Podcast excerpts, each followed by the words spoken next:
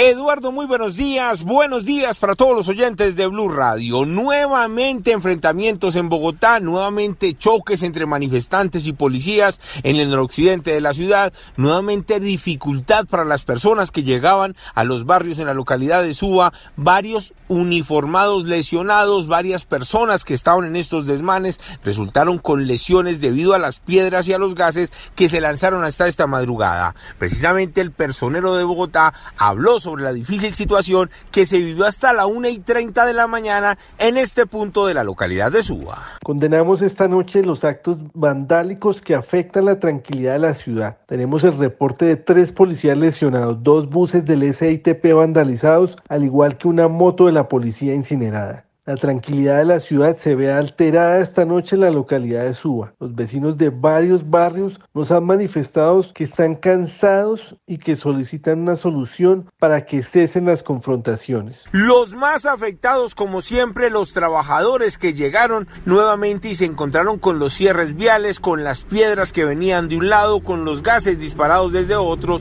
y que no tenían más opción sino buscar vías alternas o exponerse a resultar lesionado en medio de estos choques. Escuchen ustedes mismos lo que nos contaron los residentes de estos barrios en la localidad de Suba. ¿Complicado el regreso a casa siempre?